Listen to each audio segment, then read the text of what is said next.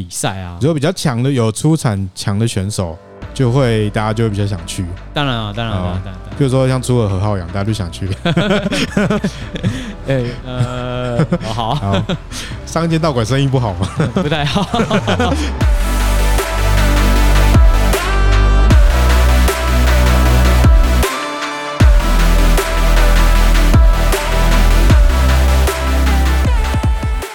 欢迎来到精英中心，我是阿华，我是浩洋。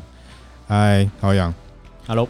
我们今天要讨论的题目是：你要如何选择你命中注定的那间道馆呢？浩洋，你一开始怎么选道馆的？哎，就是其实我们前几集有讲过，就是其实我是就是在就 Google 嘛。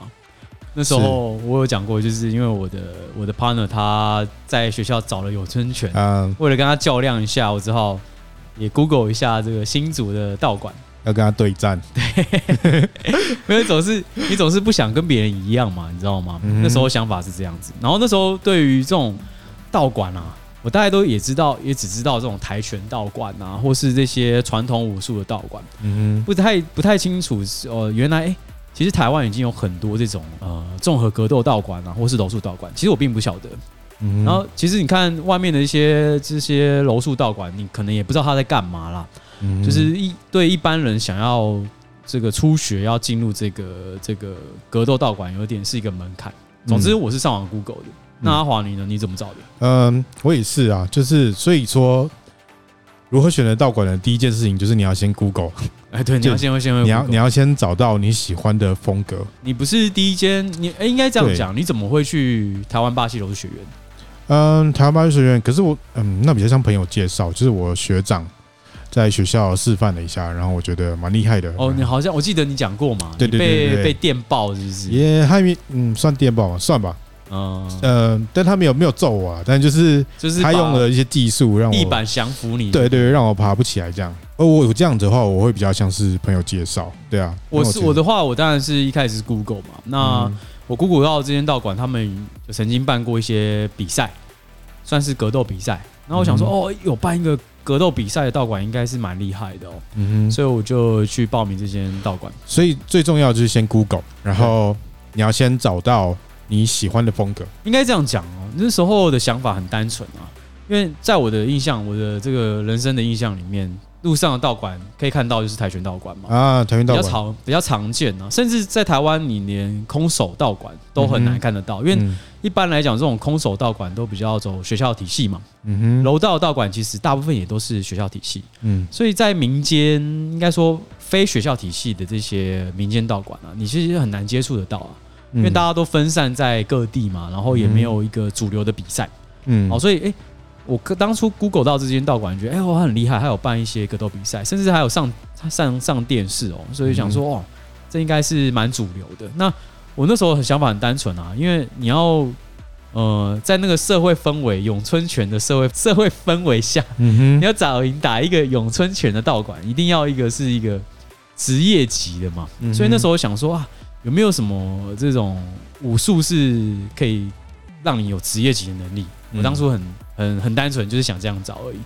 对，就好像估呃，你要呃，你总是会比比较嘛。比如说买东西你要比较，那道馆其实也要比较一下。所以你最后有打爆你的同学吗？没有啦，他当然也没有跟我打。靠，干出一张嘴，我们就玩玩啊。因为毕竟因为咏春拳，我们那时候我有讲过，其实我们之前在讨论传武，他有讲过，他们其实他们的练法。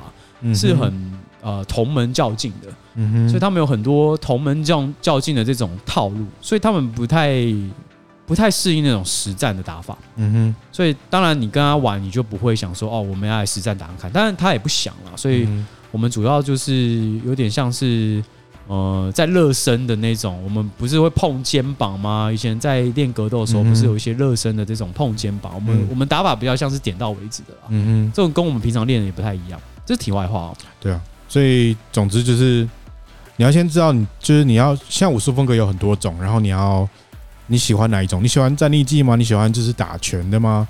你喜欢拳脚像拳击啊、泰拳啊？然后所以还是你比较喜欢，所以应该这样讲哦。既然都讲到说最强格斗技了，那现在主流其实就那些的嘛，对不对？嗯，对。其实我我我应该说大家的这个 Google 名词大概就可以，如果以摆在现在格斗啊，大概就可以像阿华刚刚讲这些，嗯，比如说战力技就是泰拳嘛，嗯哼，散打嘛，嗯哼，那哎、欸、是你会觉得空跆拳道是有用吗？跆拳道有用啊，跆拳道有用，哎、欸，跆拳道当然有用啊，怎么会没用？天下武功出少林嘛，你看跆拳道有用，你看，嗯。呃就是我和我和浩洋其实都有个朋友叫柏林，然后哦，对对 对，但是他不是跆拳道，他是空手道，他是跆拳道吧？他是跆拳道加空手道，他主要练的是空手道。哦，他练两种是，但是因为因为跆拳道、空手道他们的比赛优势其实都是以脚足足技为主。啊，对，所以他的足技就是很令人就是，就像李小龙讲了，你不用会很多招，你只要会一两招就很恐怖，就他的后踢很厉害，对对对对对，后旋踢后踢真的是很难处理。好，所以重点是，哎、欸，刚刚拉回来，我想要问的东西就是，你觉得跆拳道有没有用？我觉得跆拳道，嗯，有用啊，当然有用。真的吗？有啊，怎么没？啊，我觉得要看，当然不能说他就这样上去打 MMA 啊，但是有用啊，他踢人还是很痛啊，后踢也是很痛、啊。你怎么讲的有点虚伪？不会，欸、应该这样讲。我理解的跆拳道其实就是现在这个 WTF 嘛，嗯哼，就是 WTF，对。嗯他这个他们这个联盟下的跆拳道，因为手部是不能运用的，他手部主要是阻击或是一些卡位的技术，所以他手部基本上是没有功用的。但其实我们在我们格斗圈很多这种 ITF 的训练者，比如说杨燕嘛，嗯，比如说哎那个神盾是他们也是跆拳道嘛，对，跆拳道，对对对，应该他们也是走 ITF 的哦，对，嗯的路线吗？但我觉得神盾他很特别，他我记得他好像。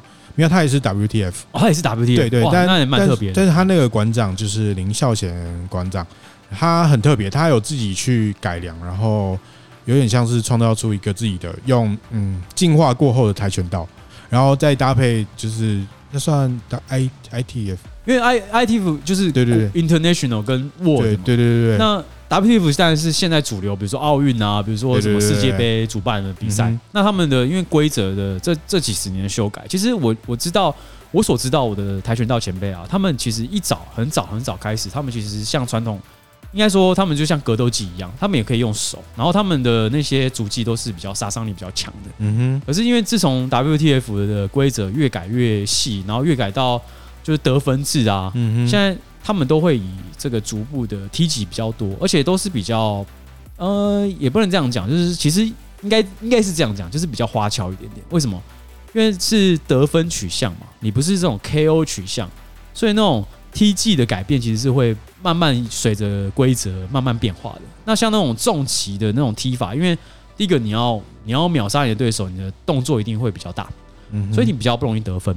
比如说，哎，朱木炎那时候最出名的那个连踢脚嘛，那其实就不是一个很好的一个可以重击的招式，但是他可以拿来得分。嗯哼，那所以这就是那种规则上的改变。嗯，好，所以哎，我比较早知道的一些跆拳道前辈啊，其实他们其实都是学比较接近 ITF，就是嗯比较实战、比较格斗、比较真的杀伤力比较强的踢技。嗯哼，那哎，其实这些踢技真的是很有用啊，只是如果。你是先学现代这种 WTF 的这种规则下的跆拳道，你有可能很难很难难以衔接到这个现在格斗技里面。嗯，我想讲的其实就是这个。嗯哼，对对啊，所以就是呃，如果你要先选择道馆，你最重要就是先选择它的风格啦，就是你到底是喜欢哪一种。那有的人可能会喜欢摔啊，喜欢呃关节技降服的话，那通常就会选择巴西柔术道馆的人。可是因为其实巴西柔术，我觉得是很难以很难亲近人的、欸，很难亲近人吗？就是应该这样讲，说他对新手的入门，他比较我觉得比较困难一点。嗯、至少我当初看到巴西柔术的时候，其实我是很很不想去练的。巴西柔术他对新手的呃入门有点难，对中手的入门也有点难，对高手的入门也有点难。巴西柔术全部都很难，好不好？主要是我觉得巴西柔术不够帅啊。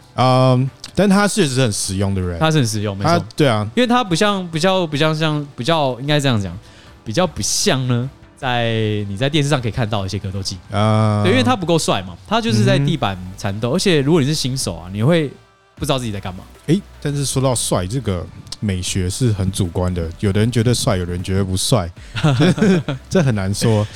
因为我应该这样讲哦，当初我看到那些巴西柔术前辈啊，你就会就会不晓得他们到底在干嘛。因为在对打，他们的对打一定不是套招的，嗯哼，一定都是比较扭打型的。如果两个实力差不多的人，你就会发现他们都在僵持。嗯，那那个僵持是很。就是有点没趣啊，嗯哼，对，但是哎、欸，你越练越多，你当然知道说巴西柔术其实超级有料，它有很多这种关节技，而且你如果要真的做的很帅，也不是不可以，嗯哼，就是只是可能不够实用啊，嗯哼，所以我一说它比较难难难入门，原因就是在于它的观赏性比较低一点点，嗯，你必须要是一个呃呃巴西柔术学习者，你才有办法看得懂他们到底在干嘛，嗯哼，所以我说的它的入门性很难在这，对，就是它。比较没有办法用来骗女生啊，对。然后，但那如果是比较像站立技，就我想要全腿运用啊，就是可能是呃，像是泰拳啊，或者是散打这一种，就是战力技风格的。那呃，通常这种风格就是可能就是相对观赏性要高一点，对不对？就是那因为你直接拳脚接触肉体嘛，当然它的观赏性一定是比较高，而且。它有比较多这种可以炫技的东西在里面啊，比如说膝撞，你可以练个飞膝啊，然后练散打，你可以来一个过肩摔什么之类的，它观赏性是会比较高，而且看起来好像可以练到什么东西一样这样子。但是天下武功出少林，最后我还是要说，这一切都是万法归宗，就会变成 MMA 综合格斗，因为综合格斗它就是融合所有的武术，它的目的就是要找出最有效率的武术。对，所以诶、欸，其实，在台湾站立技的选择听起来还蛮多的啦，因为也不少道馆在教泰拳嘛。对，那散打散打也有，但是因为散打这种东西比较呃，还是属于学校系统出来的东西比较多。泰拳可能市面上民间的这种道馆是蛮多的，但是就我所知，真的专业在练散打，我觉得并不多。嗯哼，对，至少我打过这个全运会散打，我可以这样讲啊，真的台湾在。钻研散打这个技术啊，真的还是落后中国还是蛮多的。好，所以最重要先选择武术风格，然后再来呢，道馆的位置也很重要，对不对？离你家近不近？对啊，对啊，对啊。因为太远的话，很容易不想去。对我来讲，我觉得那个强弱比较重要。这个道馆到底强不强啊？比如说他有没有出产选手啊？他有没有就是参加什么比赛啊？如果比较强的有出产强的选手。就会大家就会比较想去，当然啊，当然，当然，当然。比如说像出了何浩洋，大家就想去。哎，呃，好，好。上间道馆生意不好吗？不太好。好，有啦。哎，其实我也看过几个说哦，因为我的名号而来的，我不确定到底是真的假的，还是来了之后恭维我。阿谀奉承啦，看到你随便讲讲，大家都是比较大家客套一下啊。对对，我去别人道馆，我也说我都是对谁对谁来的。对啊，但是就是我觉得，如果道馆位置太远的话，你还是要考量，你要长期训练的话，你很有可能会很累，然后呃，你的时间成本就是它会削弱你的热情，就是你很有可能。其实这件事在台湾是蛮奇怪的，因为比如说我去美国练一阵子嘛，那去美国你随便开一个地方。就好像台湾就是从台北到桃园这么远一样，差不多啦，差不多路程嘛。去哪里都要开车。对，差不多应该，其实，在现在疫情期间哦，台北到桃园差不多也就半小时。嗯。到美去美国练，你随便开个半小时很正常。嗯。对啊，那就是在台湾的风气好像是呃，因为其实台湾人口比较密集啦，真的要开半小时的路程，有时候也真的也是挺远的，所以那个路程也是会限制到你的训练的意愿，没有错。而且有台湾有的人没有车，或者是台湾很多道馆，它附近的停车位不好找。呃，这是这也是对对对，这都很蛮蛮。格斗道馆现在比较不主流，不过现在比较多这种商商业的这种道馆进驻，比如说 UFC Gym，嗯哼，比如说成吉思汗，嗯哼，他们就是哎，这个交通位置比较方便啊，然后场地也比较比较大一点点，比较明亮一点点。嗯，对，因为传统道馆就是比较就是有点。怎么讲呢？就是讲难听，就是旧旧脏脏的嘛。这就是我们接下来要讲的。对，好，所以第二个点就是你要选择你的道馆位置，就是它适不适合，就你习不习惯常常去那里。然后第三个我们要讲就是道馆的设备。哎，这是有点没办法，因为有时候，嗯，因为怎么讲，这种格斗道馆毕竟不是在台湾不是很有产值的东西了。嗯，所以呃，一些馆长啊，或是一些老师啊，他们会比较方便嘛。嗯，就是东西简单就好了啦。对啊，主要还是教学技术比较多。要摆个滤波垫啊，放一些拳脚把啊，就可以开始教课。对啊，因为这样成本是最低的嘛，你也不用负担什么很大的场地租金啊。但是我必须要老实说，有铁笼踩还是很爽。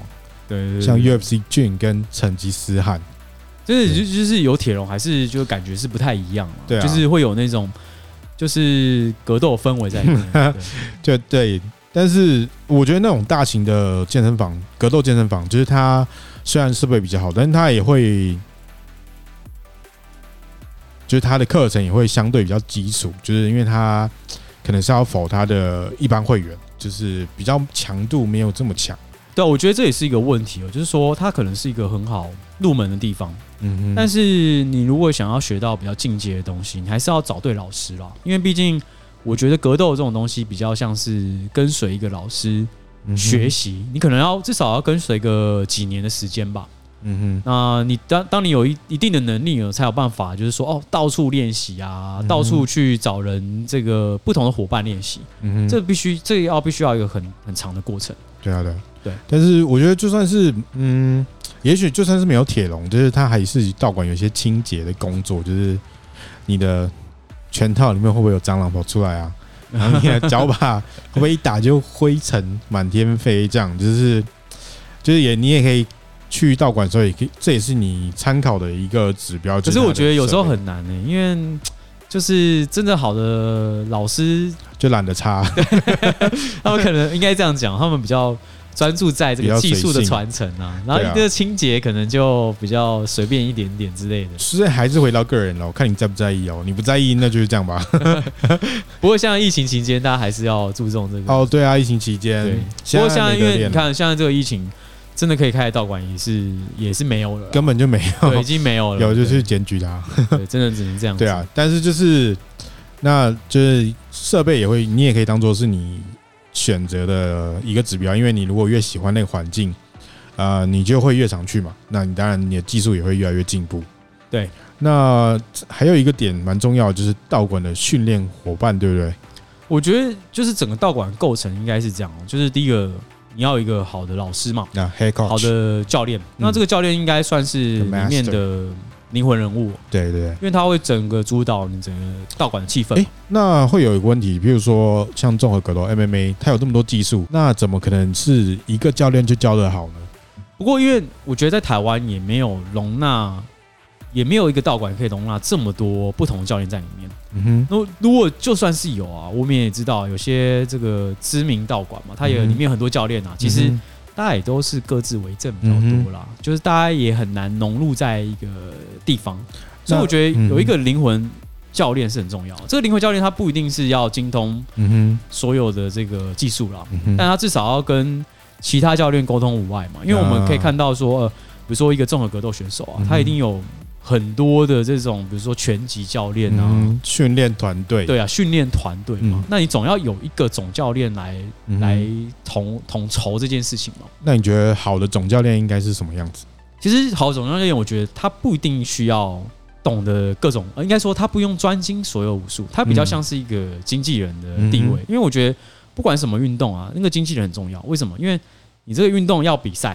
你要去呃去跟人家竞争，你就是要统筹这一切嘛。尤其在格斗里面啊，你这个一个好的经纪人可以帮你，就是去协调这个比赛啊，帮你去看你的对手啊，然后去跟国外的这些比赛单位去做协商啊。所以这个一个好的总教练应该有要有这个能力。对啊，就是其实一个好总教练，他真的不用自己一个人全部都会，他不用会这个会那个，但是他他要去了解，比如说他不会请技，但他去了解请技，他知道。要怎么把这个摆在训练里面？然后他要去跟他各部门的教练，因为一个道馆通常会有很多课嘛，不会是一个教练教。他会去跟很多教练去沟通啊，怎么安排这个训练，怎么安排这个新手的成长计划。我觉得这都是呃总教练蛮重要的一个工作。像像我在练习途中啊，其实我也遇到这个问题哦，因为我当初练习练练习的道道馆啊，其实他并没有一个很。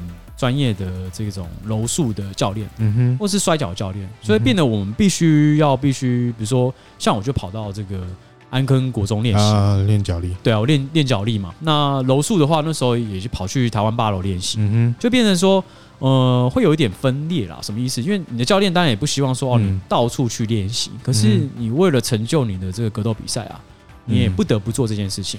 我觉得在台湾要打 MMA 很难不跑道馆，像我自己也是，我摔跤就是可能是去呃嘉义的铺子柔道队，然后柔术的话，我就是在台北的 PNA。对啊，就是就变成说，现在其实呃这几年呢、啊，我会觉得这个道馆道馆的应该说，比如说柔术道馆的教练，其实他就不太会管你说啊，你要你要去别的地方练习，他会有比较欢迎，就是说哦，你可能来自各个选管，那你如果有柔术的需求，你就可以来我们这边练习这样子。就是以前都会看那种武侠小说，就是啊什么你去别的地方偷学拳就打断你的腿，但但就是现在就没有。同门相忌这件事情还是存在的啦，啊，因为毕竟就是说背后偷偷讲话这样吗？应该说，因为现在大家都想要朝综合格斗这个方向走，你一定会提供柔术训练，嗯哼，你也会提供站立技训练。可是，哎，就是你想要提供各种武术，就会表就会有一件事情就很麻烦了，就是你可能不够专心，嗯哼。比如说，哎，你开了一堂课叫散打，或是你开了一堂课叫泰拳。实际上，你的这个教练他可能泰拳或是散打的这个资历并不深厚嘛。可是为了这种你销售课程的这种名目啊，你还是得开不同的这种名称的内容嘛。不同那没办法，因为你要丰富化你的产品线。可是你就找一个不是泰拳出身，甚至。嗯，他可能没有练过泰拳太久的人教他可不可以教？可以啦，嗯，因为你教新手其实教新手可以很简单嘛，对啊。但如果你要教选手这件事情就有点困难了，嗯嗯，对，所以这也凸显就是台湾现在这种呃比较专业化的人才比较缺乏一点点。但这也真的没有办法，因为这个产业产值就这样。我相信如果这个产值很庞大的话，一定有人很愿意去创造一个完整的道馆。对对，其实其实像很多现在蛮多这种慢慢呃，就是比较高单价的这个健身房也慢慢开开启嘛。比如说像 UFC Gym，嗯，在他在台北在新竹，那像新竹也分家了嘛。他他们自己起了一个名字，然后他们里面有很多这种专业教练，也都是以前我们的训练伙伴。哦，对。那现在因为我们那一代已经是哎，我们练我练多久了？我大概快练十年了嘛。嗯哼，所以已经有有一代这种十年以上的这种台湾本土出产的这种教练出来了。哦，对啊，大家也都是快要指代啊，柔术快要指代中代级的老师。台湾黑带现在大概四五条吗？五六条？有这么多吗？加外国人。不过那是指柔术了啊，柔术。对，因为比如说你看泰拳、散打这些，真的在这几年也才比较活跃一点嘛。啊，对，也比较活跃一点。这种这么多的战力级比赛，所以其实是在。现在进入这个格斗训练的话，你会可以遇到比较多好的教练的。嗯，对啊，对啊，对啊。但是道馆的训练伙伴还是很重要。就是，哎，刚才讲是这个教练，还有他，他有没有呃总教练有没有设计好、规划好课程，有没有安排好你的训练？那你的训练伙伴，你知道，就是就很像你去学校，如果你跟你的同学都很好，你就会很想去学校。然后，就你的训练伙伴会不会常常把你弄受伤啊？你们气氛融不融洽啊？然后你们会不会一起约练习啊？我觉得这都是也是一个考量的点，就是对啊，因为其实呃，如果只上课啊，其实是不太够的。嗯哼，那个这么怎么在课后约练啊？这比较重要，尤其在课堂中，其实你会遇到这种呃伙伴之间的交换嘛。你不可能永远只跟一个人练，因为你只跟一个人练啊，你就不可能熟悉就是各种套路、各种思考想法的人。所以，因为，这个。伙伴之间的风气其实蛮重要。其实像我在练习的时候，我就有遇过那种呃比较难搞的人。嗯，怎么说呢？就是他也不是坏人。我觉得会来练格斗，真的我很少遇到坏人啊。就是会想要恶意去攻击别人啊，想要恶意弄伤你的人，其实真的很少。嗯，但我就有遇过那种会情绪控管有点问题的。嗯，怎么说呢？就是。他会很容易暴走，嗯，就是呃，我自己在那时候是我是我是教练哦，然后我有一个学生，就是他本身就是呃，我不知道怎么解释这件事情，就是他比较比较呃呃比较粗鲁一点点，嗯，就是他要么就是都都不打，嗯，要么一打他就抓狂，嗯，然后那种抓狂是让人家很难以招架，什么意思？通常比如说呃，假设我们在在对练的时候，其实我们会收力的。嗯，什么叫收力？我们那种收力比较不是那种就是呃不打在你身上，而是我打在你身上呢。可是我可能我打七成力好了，但我会收个三四成，就是我不会重击，但我会打比较多的这种拳击啊，比较速度比较快，转速比较多。好，可是我我遇到那个学生就是他要么就是他都不打，他就是让让对方打。然后他一要反击，他就是百分之百靠在对方身上。嗯，那你遇到这种人，你你会怎么处理？我觉得对啊，我知道你在说什么了。就是有人就是他会一打就打超大力，然后你跟他说要轻一点，他好像听不懂，就是他对，就是会打很大力，他不知道怎么控制自己。对啊，对啊，就是这个处理，通常就是教练自己，就是我就自己下去跟他打。对，通常哎，其实我那时候也是觉得说，哎。这个人是不是来搞的啊？他是他是来是来乱的吗？他是想要想要证明什么？因为你总你就是有一个学生，他就讲不听，他每次都考你的你的另外一个学生，然后考很大力，那你这样就很难做事啊。因为人家搞不好只是来运动休闲，被打，然后来被你霸凌这样。那当然他可能也没有霸凌的意思啊，就是他可能就是很难以控制自己的这种力量啊。嗯，然后他可能如果。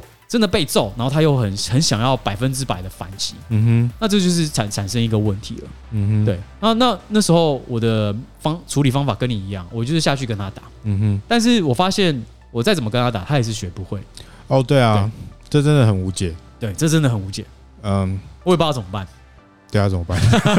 我不知道这，但通常应该会要，我不知道如果什么先超体能，把他体能磨掉，让他很累。然后再让他对打，然后让他很喘的。因为我觉得是因为有些人在面对这种冲突啊，他其实是比较没有办法处理这种这种呃，我不晓得线上肾肾上腺激素吗？还是说他对于自己自己这种爆冲能力他比较难控制？像这种这种的对手，我就我就会比较担心一点点。呃，我自己是没有尝试过，但我理想化来的话，理想化来想的话，我就想说，哎，那是不是让他把他弄得很累？然后再让他上去车轮战，就是让他知道，当你没力的时候，你只是你没有技术，你就是任人宰割。对，这也是一个方法。但我没试过，我没试过死掉。我不知道，但是他感觉应该蛮强壮。但是，对啊，真的就是所以训练伙伴真的很重要。就是你要是去一个一直把你弄弄受伤，一直把你打受伤的人，真的这个地方，我就觉得不值得去。我我还有我还知道有道馆教练。整天在那边 KO 学生的，真的吗？对对对对，哪一个道馆可以讲吗？在台南，等一下，好，然后不要不要不要讲。所以所以就是说，因为呃这种这种训练伙伴啊，他的品质真的是很重要。首先第一个，你的训练伙伴不能太新了。嗯哼。为什么这样讲？因为其实呃很我们遇到很多这种新人啊，他们其实他们是很呃应该这样讲，他们就是。我们也知道说，哎，比如说像我的经验来讲啊，我遇到一些新人，我就觉得很难应付。那也也不是说哦，大家新人都是呃很难应付啦。我是说，因为新人他会有一个一个模式嘛，他就是他会做不出那动作，所以他会就会很用力来做。那这这这件事就会很麻烦，因为第一个就要看你的这个教练会不会引导。嗯哼，会引导教练，当然他就会教你怎么一步一步来嘛，比如说分解动作啊，比如说怎么样的。不过因为因为新人最大问题就是他会出蛮力嘛，嗯、那所以如果你的 partner 都是那种嗯比较会出蛮力，然后他不太专专注在技巧本身的话，那就是一个会比较比较出比较多问题的地方。嗯、所以你的训练伙伴应该是要找那些哎愿意花时间、有耐心的去做这些技术的训练，嗯、而不是急于急就章哦，想要一直施展这些技巧，对，这就会产生一些很多的问题。对啊，所以。呃，很多人都想说啊，我去道馆练习，我不会一直被 KO。就是如果你去道馆，你每次去都被 KO，那这绝对不正常。就是这绝对是不对的，绝对不对的。表示这个教练他并没有能力去带领这整个进步的方法嘛。我觉得你常常被 KO 都不太正常，偶尔被 KO 要注意，但是还可以这样。但我觉得我一开始我练那么久也很少。真的碰到被 KO 的情况，有也是有啦。有些道馆会故意 KO 别人，不是？哦，也是啊。有一道馆先先下下你马威这样子，就是比较老屁股的，然后他就会故意 KO 新手，这真的蛮没水准的。对，就是如果遇到这种人，就你还是不要去好了。对啊，对对啊，就是对我，因为我还是要重申一件事啊，练格斗的人真的都很 nice。对，就是你常常受伤，你就不要去那边练了，就是那边会有是一定是有问题。对对啊，对啊，就是。然后，所以这就是你要注意你道馆的教练跟你的训练伙伴，这也是你要考量的一个重点。对，尤其尤其是这个道馆，如果它的 level 是很高的，那它有没有开这种初阶的课程啊？那你是不是能由初阶再进到进阶这个过程，你也要去做一些？哎，其实 level 高的道馆，就是这个道馆，比如说还有很多职业选手，他未必不适合新手哦。就是也对，没错，他他可能会开很适合的初阶班，然后会有。很好的系统去教你，就是所以并不需要说啊，这个的好像都职业选手，所以我不要去这里练。对对，对，而且反而有比较多选手的地方，你会比较好练哦。对，因为大家都会帮你看。对，而且重点是选手通常他的控制能力是比较好的。对啊，对啊，对，就比较不会有那种把你 KO 的情况。然后接下来要讲的就是移力训练了。那移力训练呢，就是你有时候你练的练到一个程度，你可能会有瓶颈。或者是你出去旅游的时候，你就会想说，在外地顺便动一下。汉有有什么异地训练的经验吗？我自己的异地训练，其实我练的也并并不多啦。我就是去出出国比赛的时候，曾经去过中国练习嘛，大概也就这样。然后去美国有去参加一些美国的这些当地的道馆，也不是很主流。嗯哼。那其实我觉得以台湾目前的环境真的还不错，原因是因为在不管我去美国啊，或是去中国。呃，练习我就觉得，哎、欸，其实台湾环境其实也也很舒适了。嗯哼。那当然，因为人家毕竟人多啊，他们的技术性还是会比台湾高一点点啊。然后，呃，人人越多，当然你有你可练的伙伴，当然也比较多啊。比如说，我像我去中国全天下，就是那个张铁拳的道馆啊，中国 UFC 第一人张铁拳。对，那他们也是请一个外国外籍教练，呃，柔术教练来带带领。那当然，他们本身自己的选手也都是质量相当相当不错。那我曾经去北京打比赛的时候，去跟他们的散打队练习。那像他们的，因为可能是因为学校系统，他们散打队其实有分，就是这种甲乙或是 A、B 啦，就是不同 level 的学生。比如说甲甲甲队就是就是就是这种真的散打运动员。那他们他们就是因为他们场地很大嘛，他们其实是一个很长很长很长的这个道馆。然后这个 A 场地呢，其实就是都是。A A 级选手在练习的，那你可以看到他们强度跟那个另外一边的这种好像大学生等级的学生，就可能他们可能只是上通识课程，那种 level 就不太一样。然后因为在散打很注重那个擂台训练嘛，因为在中国才有那种高擂台嘛。我们都知道散打比赛它其实是在比较高擂台练习的，是。然后他们就有很多这种，因为他们场地就可以容纳两个大型的这种散打擂台，所以你就知道说，哎，他们其实平常就已经针对这种擂台边缘的战斗。呃，专业比较多。哎、欸，在这里推荐一下，呃，罗东武术馆，罗东他们也有散打擂台，他们也有散打擂台。哦，我觉得如果你要练散打，可以去玩一下。对，你要你要散打，你要打散打比赛啊，那这个散打擂台就很重要。嗯哼，因为它的临场感啊，还有一些呃擂台边的技术是不一样的。嗯哼，对对啊。然后我觉得一定训练就是真的是蛮好的体验，就是你如果去玩，然后你顺便在那边。我觉得就是去那种人多的地方很重要了，因为在台湾你可能你的 partner 就是几十个嘛，嗯哼，那你去可能会也不到上百个啦，但是三五十个也是基本盘的。对啊，比如说在中国训练或是在美国训练，就是人就很多嘛。那你可能在台湾，你可能一周训接触的这种训练伙伴啊，可能呃有十个，呃你觉得很多了，嗯哼。但是在国外，你可能你可能每天都可以跟不同人。对，对，我记得我那时候我去日本比赛，呃，比巴西柔术，然后。呃，比完之后，就是马克多桑就带我们去，他就是他日本人嘛，所以他就带我们去日本的东京的那些道馆练习，然后就去每个道馆，哇，每个道馆都好多人，然后呃，有日本人，也有很多外国人，就是我们就去了很多，就蛮有名的道馆啊，像中井佑树的道馆，就是所以，然后而且他们道馆呢，他们也是他们的。呃，样子很像台湾的道馆，就是小小的这样，但是他们有有的会有两三层这样，然后他们我他们有一层是有有有一个道馆是，呃，一层是柔术，然后一层是 kickboxing，然后还有一层是休息室，然后那休息室、哦、这么好，还有休息室，休息室会有就是整副师帮你推，太爽了吧？就是你你练完之后哪里就是要花钱，要乔要要要要要另外花钱，要 另外花钱，但就是就有一个整副师，就是啊，你练完之后就会有在那边等，然后你就去。对啊，就是，但它它不是什么高级的道馆，它不像美国那种哦超大什么，不是中国那种超大，它就是也是小小像台湾这样，但是它就是很完整，然后有很多人。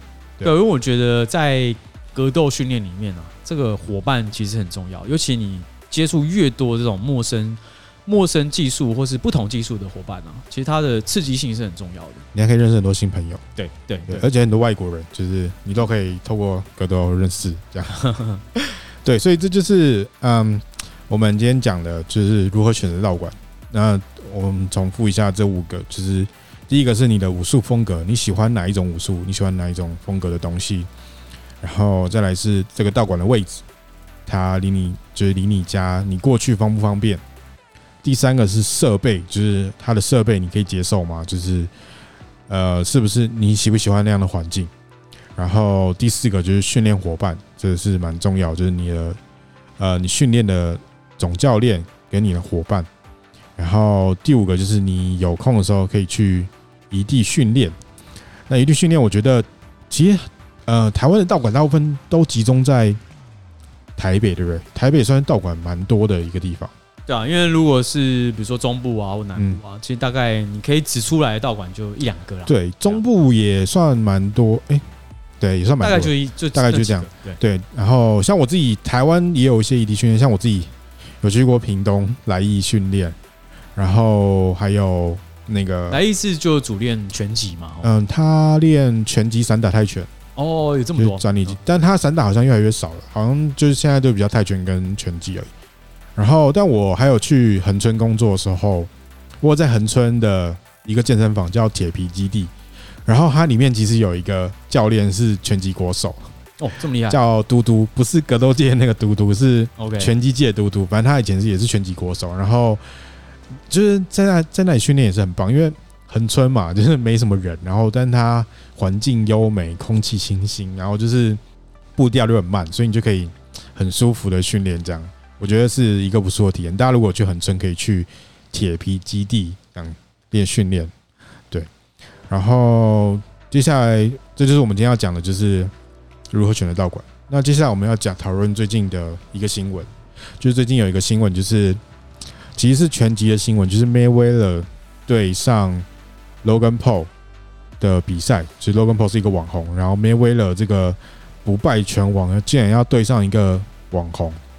那但他们的量级是不是差超多？对，Logan Paul 比较重很多，身高跟体重完全是不太差很非常多。那最后好像是平局收场，就是平手这样。然后，但这场比赛 Mayweather 赚了五千万美金。天哪！十五亿台币，然后 Logan Paul Logan Paul 赚了一千万美金，就是三亿。这也差太多了吧？但就很多啊，就是这数字都台湾没办法想象。其实我觉得这场对决应该要视为就是 他们两个人都各自代表一间公司吧？就是对，这其实就是一场这种流量之争嘛。对啊，你看其他格斗选手真的有办法带来这么大的流量吗？没有办法，他的 Pay Per View 就算应该这样讲。就是这个 Paul 也许它的强度并不高了，它实际上它真的可以打赢 Mayweather，我也不太认为，应该是打不赢，应该是打不赢的，因为而且你看 Mayweather 他那个身材的状况，应该不训练吧？应该没有在练，应该没有训练，可能 对一个月练一天吧。就算量级差很多，但是我们也看过 Mayweather，他其实也跨很多量级冠军嘛。如果他真的要真的要打赢他，应该也不是太困难的事情。但是但是就是说，你看。其他的格斗比赛能吸引到这么多流量，对啊，真的非常非常困难。他最后的 pay per view 是一亿八千万美金，就是一亿这个产值就是太扯了。你有这这已经是一个很完整的产业，然后而且它只是一场比赛，它并不是一个什么新创公司啊，去做做一些创投什么之类都没有，它就是一个比赛，一个配对。对，没错。好，反正这件事情呢，当然在网络上就是炒热是一定的嘛。但是呢，UFC 有个选手叫也叫 Paul Paul Paul Costa，就他是一个巴西选手。然后他就在 Twitter 上面，就是就说他觉得他在 UFC 少于三十五万美金的比赛都是一个笑话。然后他还说他自己的薪水连 YouTuber 都不如。他这样讲有点奇怪啊。对啊，那就是有点贬低 YouTuber。对啊，因为 YouTuber 有产值啊，就是他本来就像 YouTuber，反而我觉得是比较。在应该说在流量上比较主流的东西，因为他有自己 YouTube 有自己的专业，对，因为 YouTube 还是分很多不同的这种类型的嘛，类别的。可是我就觉得他他说他低于三十五万，那表示他也有三十几万嘛，三十几万也是很高哎，说实在的，对啊，一场比赛你有出场费有三十几万，差不多一千万台币，还是很高。我觉得还是非常，在台湾天价。这个应该是有些人可能打一辈子职业赛都不可能。应该说，他就赚找正职赚也不会赚那么多钱啊。但是在美国，你就是你就是有这么多选手可以拿到这么多这种出场费，只要是出场费，你还不用赢啊。对啊，就三十几万美金。所以美国就是职业运动很发达。但是 Dana White 马上就是 Dana White 就是 UFC 的总裁，他马上就做出回应，他 说：“如果你想要像他一样，你应该要在十三岁的时候就开始你的 YouTube 频道，然后你要建立你的名声，你就可以像他们一样。但是你不是 YouTuber，你只是一个 Fighter。然后，而且他说你没有资格谈钱，因为你上一场表现很烂，就是直接呛爆他。就我觉得很多选手他都没有意识到，就是呃，应该讲这种这种现在这种社会啊。”其实就是看流量，看你的影响力啦。对啊，你的影响力啊。职业运动就是资本主义。如果你要纯运动，你就应该去摇影响。而且而且，UFC 已经给这些选手很大很大的这个露出机会，已经是最高殿堂了。就是格斗界的。我觉得这种价位啊，当然是用谈的嘛。但你没有那个筹码，你怎么跟别人谈？因为你如果你是需要依靠在 UFC 下，你就没有能力跟 UFC 谈。对啊，没错。除非你像 Conor McGregor 一样。对，就是你有能力炒作嘛？对啊，你有能力搞大这些这些事情，而且你还要有你背后所代表族群，像 Conor McGregor，他背后就是广大的爱尔兰裔嘛，就是美国有爱尔兰裔，英国也有，就是庞大爱尔兰裔。那像卡币，他背后代表的就是穆斯林世界嘛，就是他背后代表的是一群穆斯林，就是他有他他的背后的运作方式，不是表面上看起来就是哦，两个选手上去打一场，然后赢了就拿钱这样。就是不一样，他们就是有能力可以挑挑起这些话题，代表性的话题。嗯哼，你随便找一个穆斯林也没有办法像卡比这样那么没错能力。对对啊，就是所以我觉得你要打职业运动，我觉得形象塑造本来就是你你自己的工作的一部分这样子。而且你要知道这件事，其实嗯，受欢迎的选手啊，其实自古以来就有，就是你知道以前在古罗马竞技场的时候啊，就是理论上。打输的人要被处死，就是，但是受人家喜欢的选手，在处死之前，就是皇帝会就是放过他一马，就是开恩，就让他再打下一场。哦，对真的、哦，对，所以自古以来就是这样，就是你只要有足够的影响力，你就可以得到那些东西。所以现在格斗选手不只是只是练技术啦，他还是要还有能力可以营造自己的形象嘛。就如果你要纯技术，你可能就要去亚奥运，就是对，对啊。对你要走职业，你一定要，这都是你工作的一部分。对，因为你外外在形象还是很重要的。对啊，对啊。所以就是很多选手，他可能在比赛赢了以后啊，就是观众欢呼啊，然后他就会觉得自己好像很有影响力。但是其实我觉得数字是最准的，就是你看你的 pay per view 就知道到底有没有人为了这个比赛付钱。对，因为说实在，你你再打的再怎么好啊，你还是要有流量嘛。对啊。所以你也不能说这个。这个 PO 兄弟党啊，他们是不是主流的选手，或是他是很厉害的 fighter，但是他就是有能力把这个整个产业一起拉起来嘛，嗯，对不对？就我觉得，像对于现在这种社会的风气啊，尤其在疫情下，他们有能力去举办这么多人观看的这个比赛，已经是很棒的。对啊，哎，所以最近台湾还有什么比赛吗？呃，应该就只剩龙东之王吧，就是他因为是预录的，所以他在疫情期间还有。比赛持续进行，那大家可以去看《龙中之王》的频道哦。那希望我们可以安全的度过这疫情的期间。好，我们是精英中心，我是阿华，我是奥阳，拜拜，拜拜。